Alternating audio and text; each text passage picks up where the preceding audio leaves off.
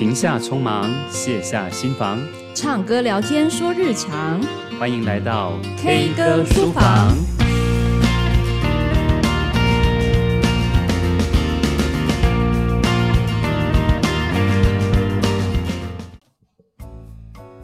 Hello，各位听众朋友，大家好，欢迎来到 K 歌书房，我是老苏。Hi，我是 K。好，这一集的主题呢，是我们两个有史以来争议最大的议题，因为我们就。互相进行了人格指控，为什么呢？因为大家都觉得老苏是一个正能量的人。对，这一集的主题就是正能量，但我丝毫不觉得他是正能量的人。为什么大家要对他有这种误解呢？嗯、好，但可能就像我刚刚问老苏说：“那你觉得我是一个有正能量的人吗？”他大概原地待了三十秒，完全不敢做任何的回答。嗯，所以呢，我们后来就进行在 re 稿的时候，就是一个互相人格指控的一个互相伤害的过程。那到底为什么要有这一集呢？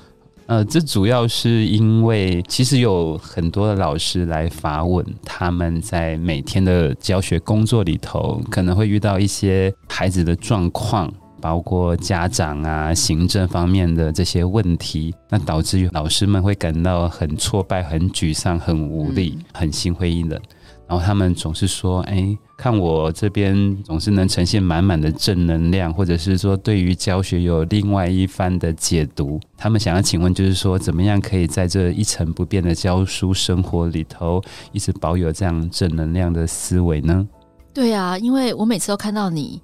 就今天说啊，你好累哦，然后隔天忽然满血回血，这个也是我们在社团里头，我们有做一些票选，对，也有很多老师选的这一集的主题，希望就是听看看怎么样可以有一些有效的方法，这样。对啊，我也很好奇，你到底是怎么回血的？怎么样？隔天又突然磁场满格，然后散发出那个正能量的磁场，去影响班上的同学，或者是或是有办法承接隔天又排山倒海而来，然后可能都是重蹈覆辙的事情。我这几年的想法有很大的不同啊，就是成长型思维这样的一个概念一直有影响到我，让我可以重新去界定我的生活，还有我的工作。嗯，也就是说，我们如果一直保持着很负面、很批判或者是很沮丧的观点来面对我们的生活或者是工作，其实也是很辛苦的。那倒不如是好好的调整，然后去迎战它。那迎战它、改变它之后，其实就会有很大的不同。嗯，对，我觉得主要是你也不想一直自己困在那个状态里面。嗯嗯嗯、好，那再回答呃。更多的朋友问题之前，请大家先复习一下第三集跟第四集，叫做烦恼啊。老苏也是有烦恼的，那他怎么去排解跟看待烦恼？我觉得这个可以跟大家一些背景说明，因为有些新加入的朋友嘛。那我记得后台还有一个老师，他说他是新进老师，其实蛮多新进老师的。那他们对于现在教学现场有满满的恐惧，所以他也很想要从你这边得到一些心灵鸡汤，先喝一喝。嗯。你刚刚提到烦恼这件事情嘛，我就是一个是想很多的人。录完高敏感这一集之后，我真的觉得我真的就是一个高敏感的人，我的天线是打开的很广，我同时间会接收到很多的讯息。但说真的，我不是那么喜欢这样的自己啦。嗯，我希望就是有时候呃，事情过了就算了。我希望快速的去放下，所以我也常常做一些转念或者是一些转化的过程，因为我常常觉得说，人不管是在那个沮丧的低谷里头，或者是遇到很多挫折，如果他没有去解决，他反而变成是一个很沉重的压力。甚至会变成忧郁症这样哈。你刚刚说的，每天的确遇到很多事情啊。我们当老师，又是在第一线的导师啊，每天要管秩序、作业啊、家长啊、行政交派的事情，大大小小，其实真的很容易被淹没。嗯，那但是你隔天还是必须重新再来过。所以我觉得最 最有效的方法，对我来讲就是睡觉。我这个很奇怪，就是我当然去睡觉完之后啊，就等于是整个断掉。把前面的那些钻牛角尖呐，那些那些思维全部断掉，隔天重新再来。所以这是我的一个最简单的方式了哈。再来就是说，其实这些年遇到了很多的孩子，那尤其像我的特殊的小男孩，那我就发现他们教会一个很重要的道理是，他们没有办法随时保持在一个稳定的状态里头，他们一直处于很扰动的状态。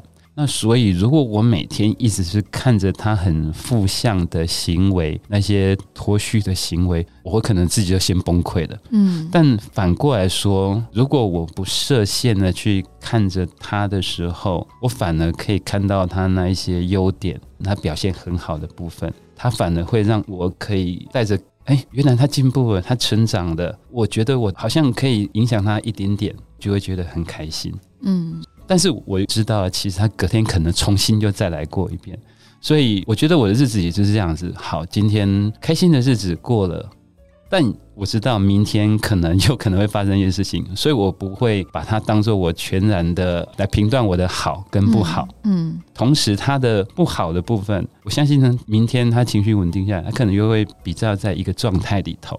我觉得我的日子比较是每天重新再来，重新再来。所以我很容易练成一个方式是好，今天的好的不好的，它就是收在这一天里头。我明天重新再来过，嗯，这个对我帮助是很大的。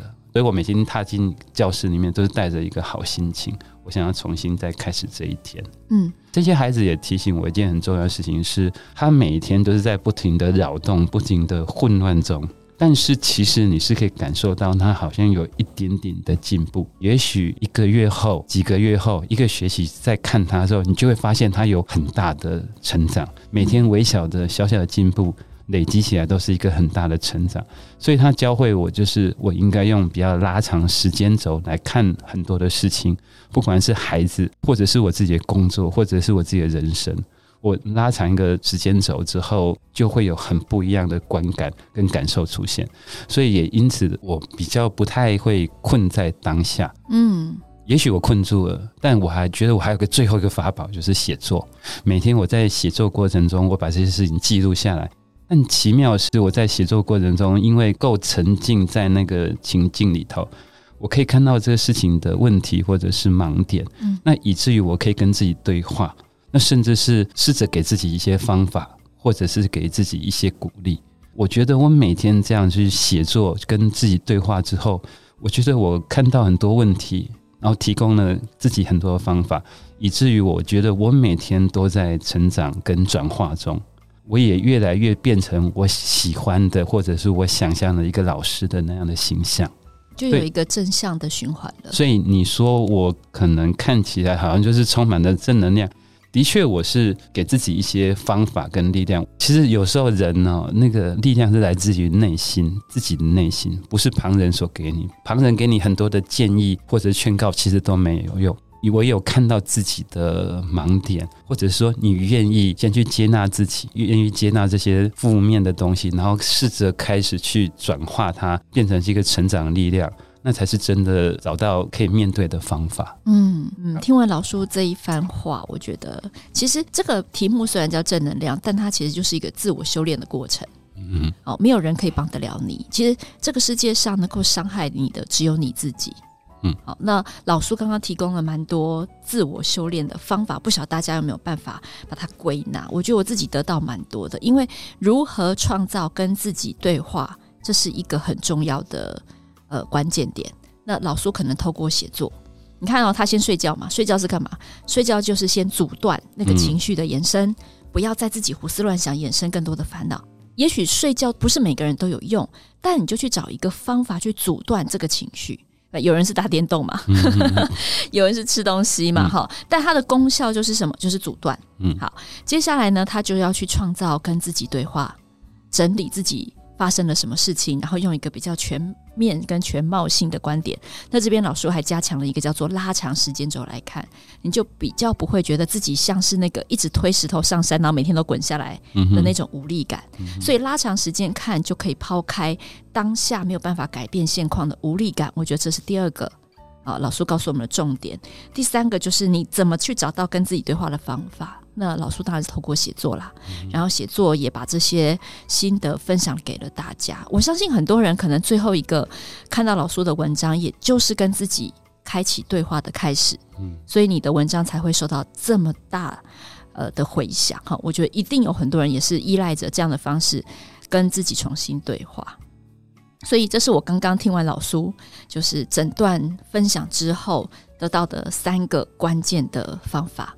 那其实我自己也蛮多感触的，因为我好像不是一个正能量的人啊。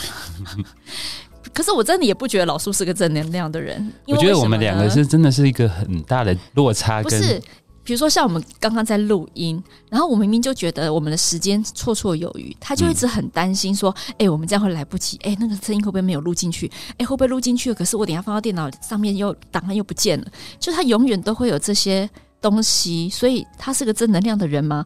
我还真的是感受不到。没有，我们这种是搞超环。我们先把所有的事情，我们的变音，我们先把它考量到里头，甚至是可能后面可能会发生的事情，我们都先考量起来。那也许会你在你的眼里头，我们就是东担心西担心的。但是我们把这些东西全部评估，或者是试着排除很多东西的时候，我们就会比较安心在那个状态里头。但你们这种人不是这样子。没有，但是我其实是一个很负能量思考的人。嗯哼。为什么？因为我看到事情都一定会想到他最坏一面。嗯，但是比如说像刚刚，我可能也会觉得时间没有这么的充裕。嗯，但我的下一个动作就是什么？嗯，就是立刻开始录，不要废话了。嗯嗯，所以我不会觉得，如果我现在开始录，等一下会来不及。我刚刚也是说现在开始录，但是我会先去考量，哎、欸，现在真的时间不够啊，所以接下来怎么办？然后你，那等你想完这一轮，有五分钟过啦，啊，我现在就是立刻按，嘿，recording，对不对？哎、欸，反正呢，我觉得我是一个负能量思考的人，的确是哦，但是我的行为却是积极的。嗯，所以我在大学的时候，常常跟我朋友分享，我是一个行为积极的悲观主义者。嗯。我真的是这样的人，嗯，所以我没有觉得我是一个正能量的人。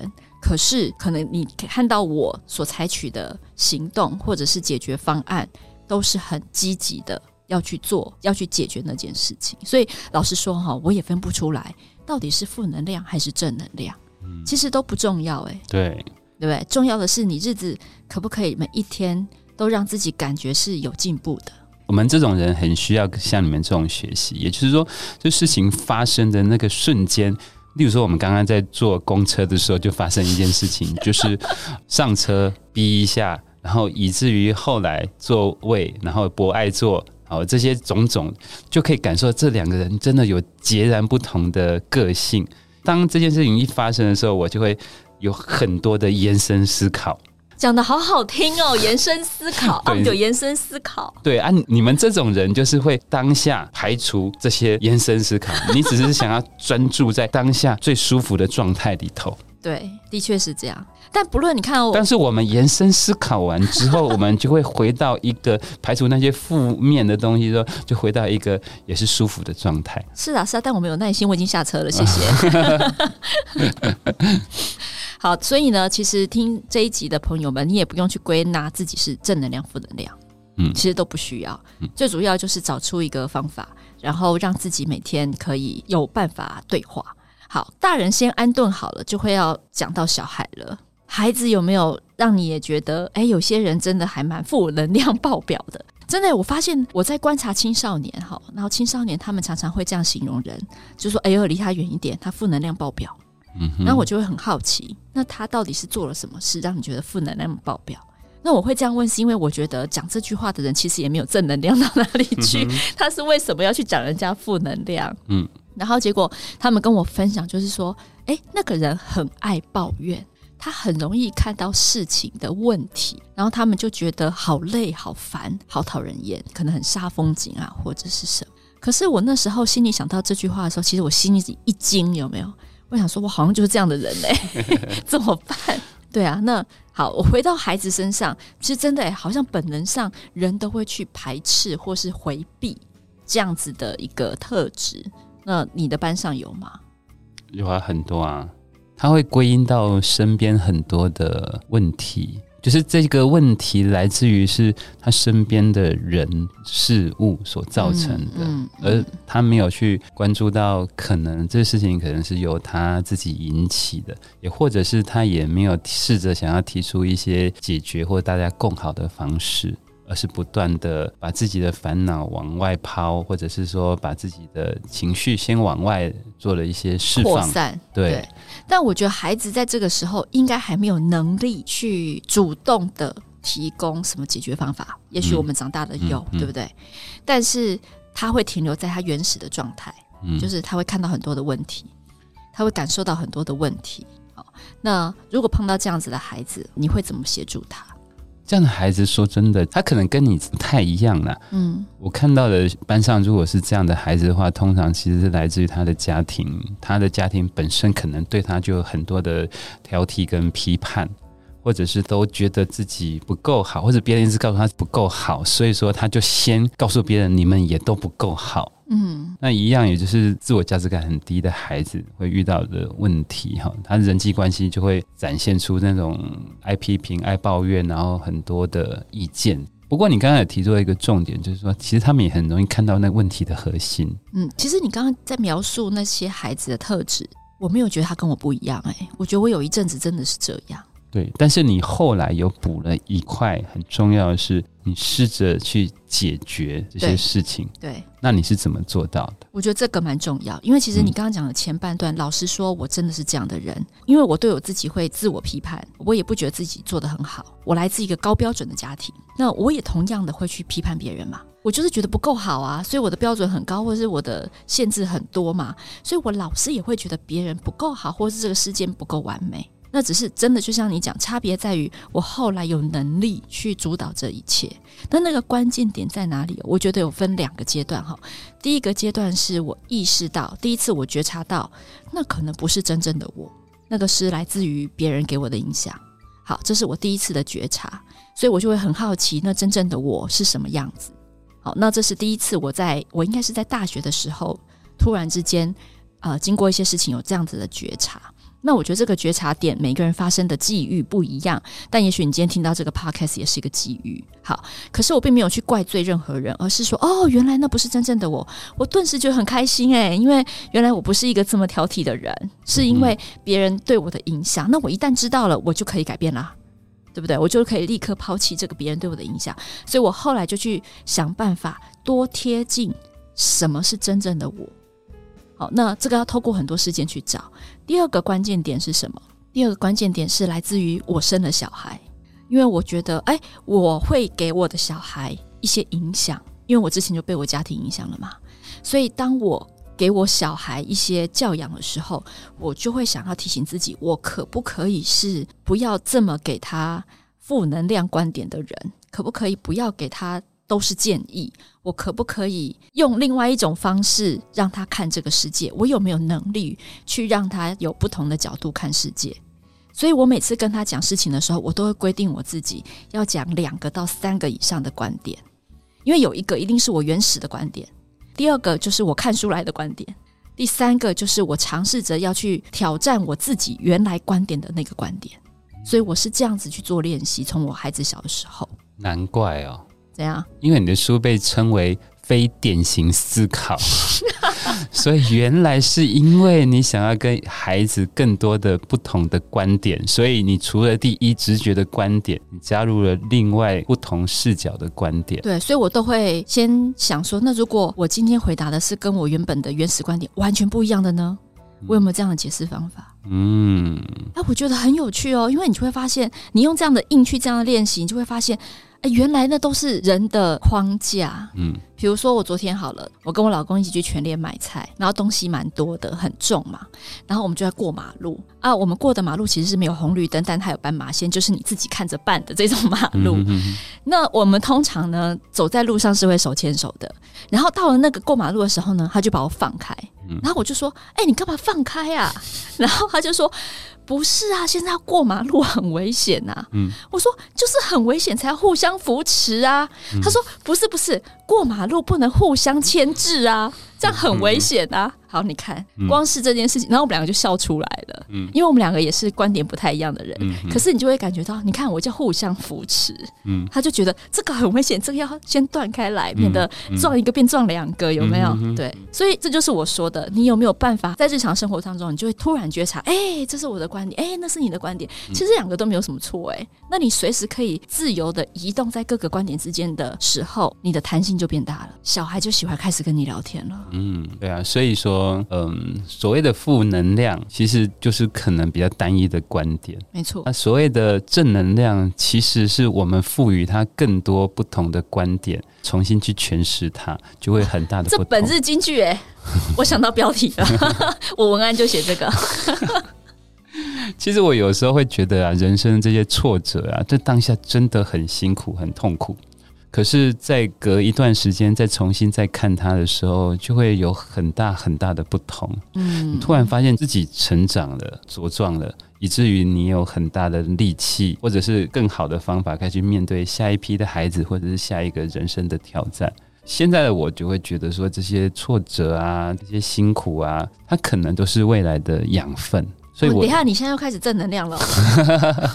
我现在快有点不行了。我是必须说真的啊，就是你必须要经过一些很低谷、很挫折的时候，你就会明白一个很重要的道理。我有时候就在等着这个答案出现。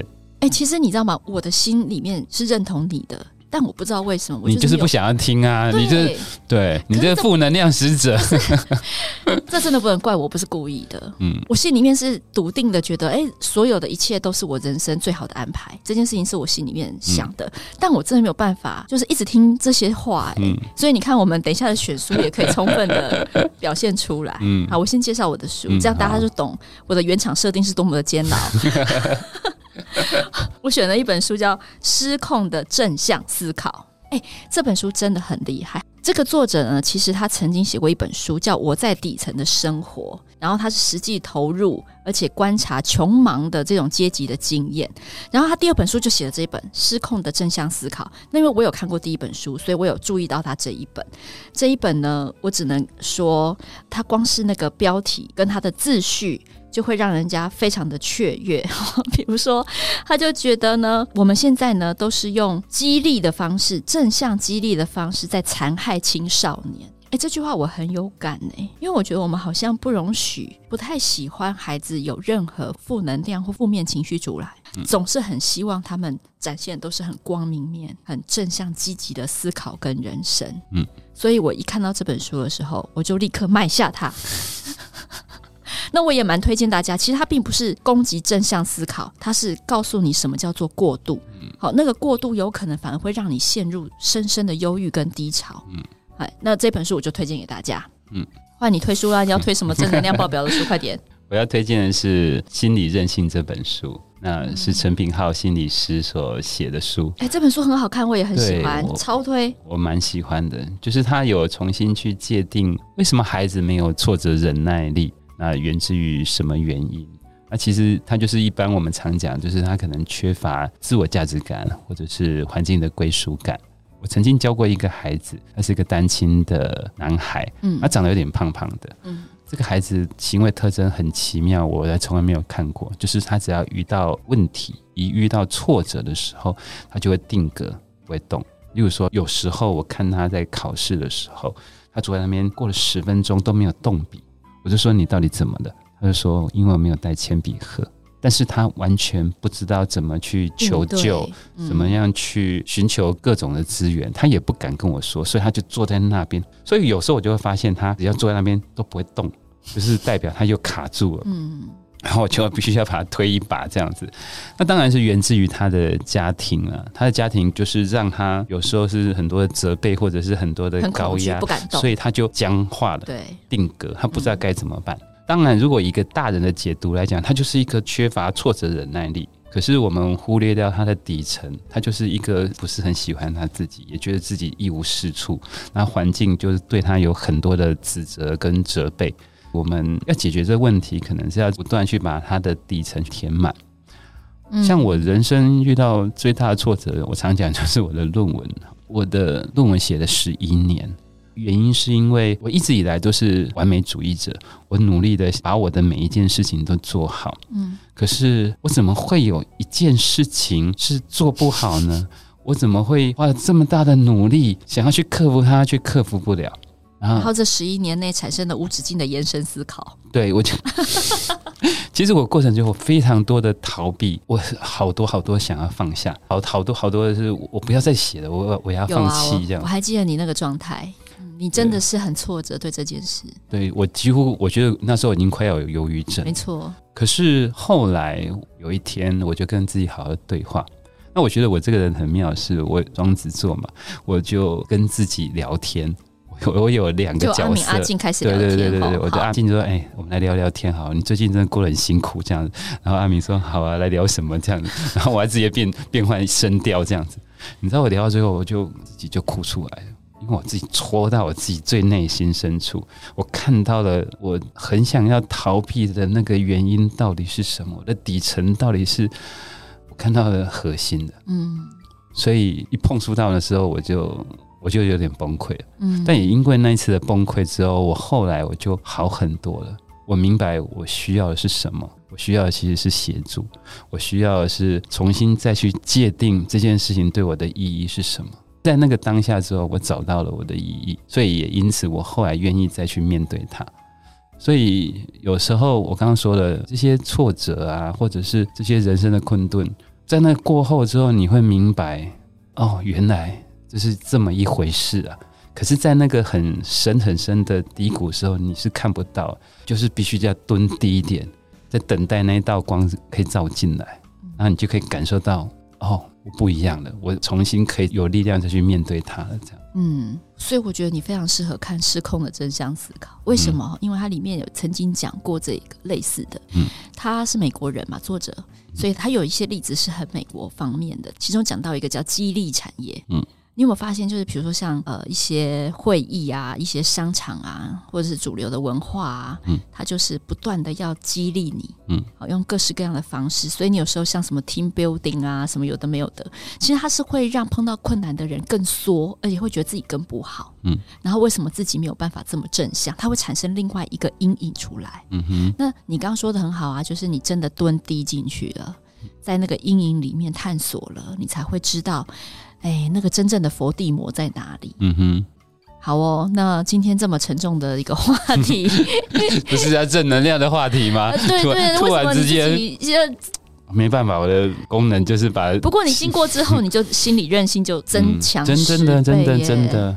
好哦，希望大家从此摆脱自己是不是正负能量人，这些都不重要了。对，重要的是用老苏的法宝，我们可以每一天都跟自己对话之后，产生更好的明天。嗯。好，如果你喜欢今天这一集，记得帮我们分享出去哦，也欢迎留下五颗星的评论，然后留下你的收听的回馈啊！对对对对，我们还有教养答客问，很欢迎大家一起来留下你的疑问，然后我们一起来回答你的问题哦。好，那希望这集大家会喜欢，我们下次再见喽，拜拜，拜拜。